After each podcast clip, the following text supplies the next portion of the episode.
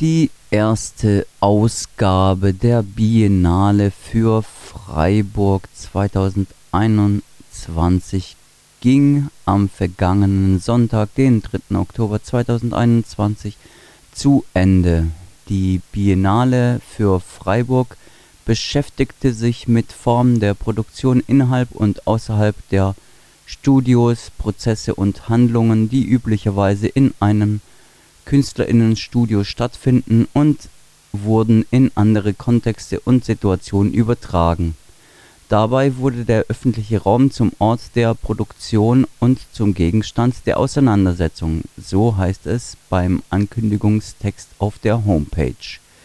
Die Biennale für Freiburg fand in zwei Phasen statt. Das Studioprogramm fand Anfang Mai bis Ende August 2021 statt und der Ausstellungsparcours vom 10. September bis eben zum 3. Oktober 2021. Als Abschlussveranstaltung gab es einen Parkour Walk mit dem Titel Flexen und Fragen, wem gehört die Stadt?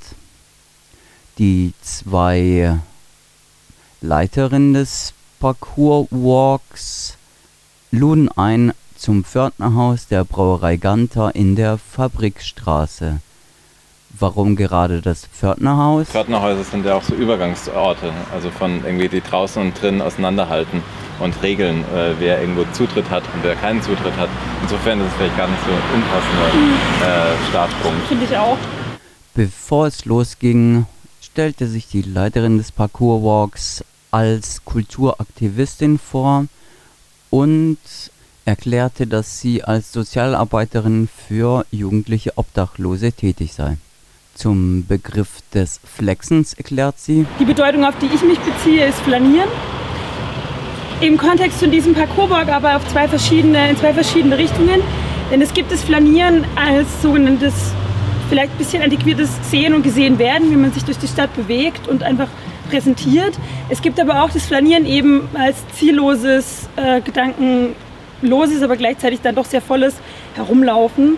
Und in meiner Arbeit ist es so, dass dieses Flanieren als Flexen bei jungen Leuten ganz, ganz wichtig ist, weil diese jungen Menschen, mit denen ich arbeite, die obdachlos und oder wohnungslos sind, die flexen im Prinzip den ganzen Tag durch die Stadt. Das heißt, einerseits sind sie darum bemüht, sich zum Teil jeden Morgen frische Kleidung irgendwo zu holen, damit es nicht auffällt, dass sie wohnungs- oder obdachlos sind. Das heißt, klassische Wohnungslosigkeit bei jungen Menschen ist nicht mehr nur der Straßenpunker, den gibt es schon auch noch, aber die, die verdeckt lebendsten wohnungslosen Gruppen, Gruppen sage ich jetzt mal, sind Frauen und junge Menschen, weil die es am ehesten hinkriegen, das eben zu verstecken. Doch beobachtet man sie in der Stadt, wie sie sich bewegen, wie sie laufen, dann erkennt man sie. Das ist ein bisschen schwierig, weil das mit sehr viel Etikettierung verbunden ist, aber in der Arbeitsroutine entwickelt man da tatsächlich einfach einen Blick für. Und deswegen habe ich diesen Flexenbegriff gewählt. Als erste Station des Parkour-Walks bewegte sich die Gruppe bis zur Brücke der Fabrikstraße. Dort wurden durch die Stadtverwaltung Steine unter die Brücke gelegt, um zu verhindern, dass Obdachlose dort nächtigen. Das sind die Steine, von denen ich in dem Parkour-Walk schreibe, die mir ein großer Dorn im Auge sind, aber irgendwie auch niemanden mehr interessieren. Die wurden vor etwa drei Jahren gesetzt. Da gab es auch mediales äh, Reaktion. Es gab diese Reaktion allerdings in der seltsamen Reihenfolge. Also ich habe nochmal Artikel von damals nachgelesen. Äh, äh, in einem wurde ganz klar Martin Horn zitiert, der hätte es nicht gewusst und irgendwie ist es noch auf Dieter Salomon gewachsen und der Herr Kirchbach wusste es auch nicht und ach, man hätte den Gemeinderat ja informiert, denn der Gemeinderat wusste eben nichts.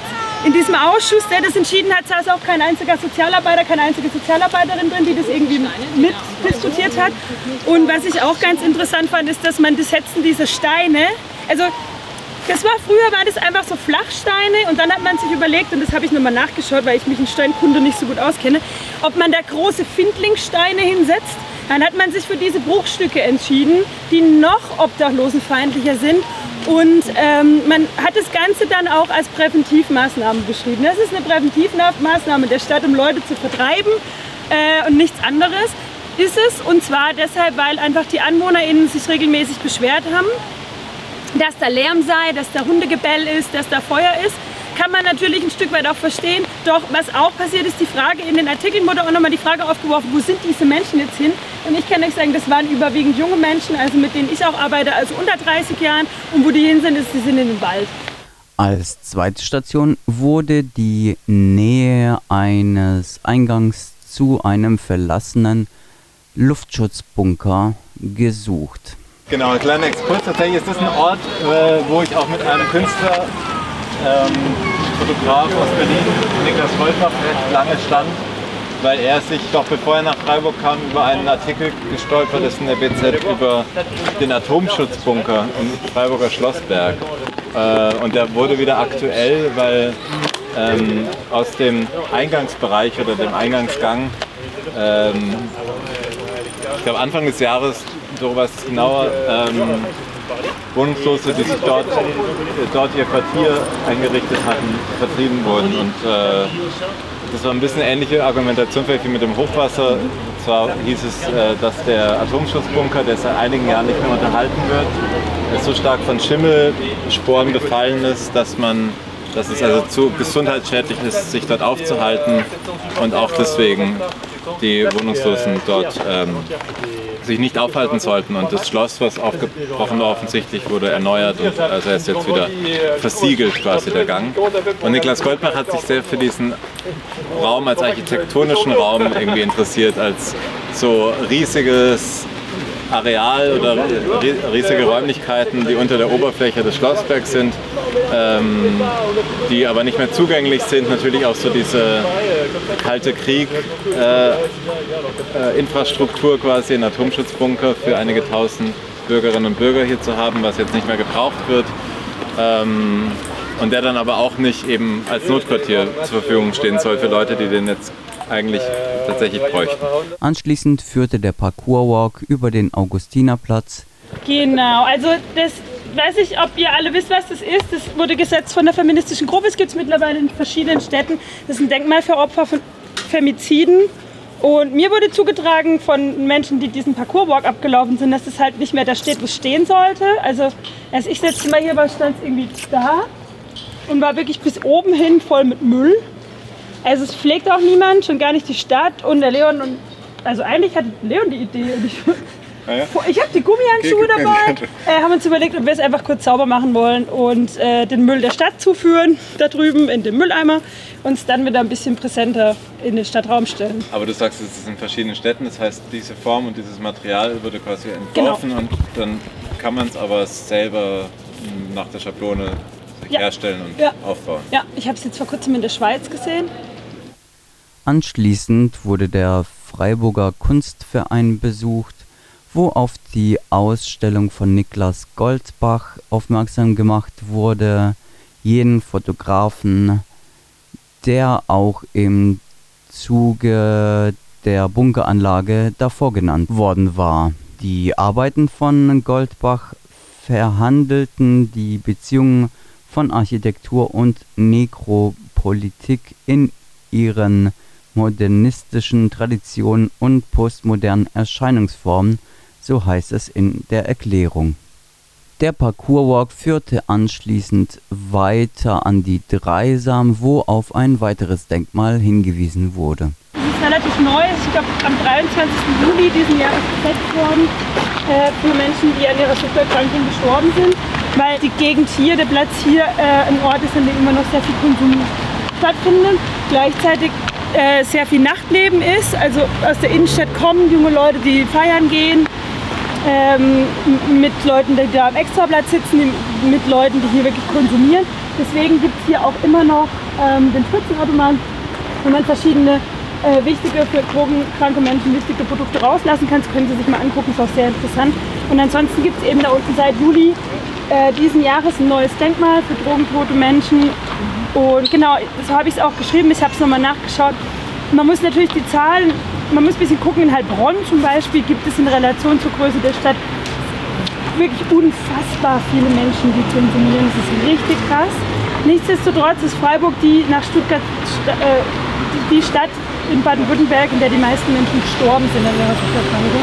Eben, man muss ein bisschen die Relation sehen, aber das ist halt nicht das, was man von Freiburg mhm. erwarten würde. Aber es ist so, hier ist sehr viel Drogenkrankheit, Drogenerkrankung, sehr viel Konsum, sehr viel Kriminalisierung auch von drogenkranken, äh, suchtkranken Menschen. Und der, äh, die, die Suchthilfe hat eben, ich weiß nicht, wie die Beteiligung der Stadt da aussieht, aber auch da unten jetzt im Juli endlich ein neues Denkmal gestellt und das alte sah ganz schön wüst aus.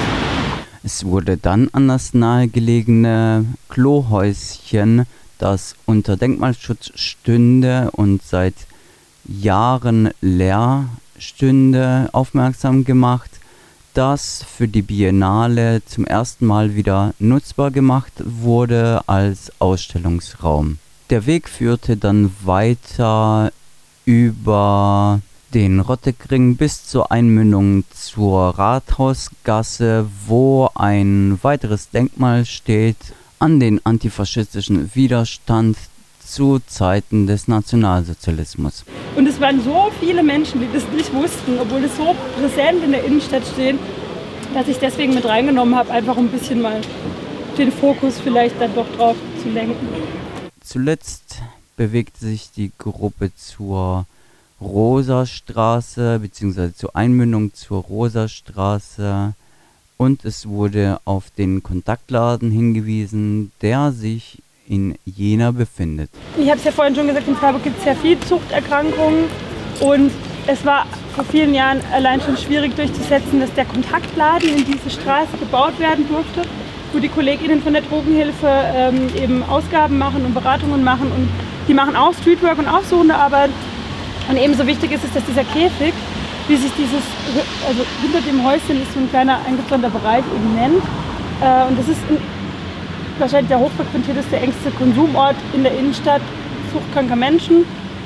Und es gab Bestrebungen hier wie auch in Karlsruhe. Es gibt keinen Konsumraum in Freiburg, wo man einfach clean indoor konsumieren kann, weil einfach Freiburg nicht genug EinwohnerInnen hat. Genau dein Gesicht sagt das, was ich auch immer denke.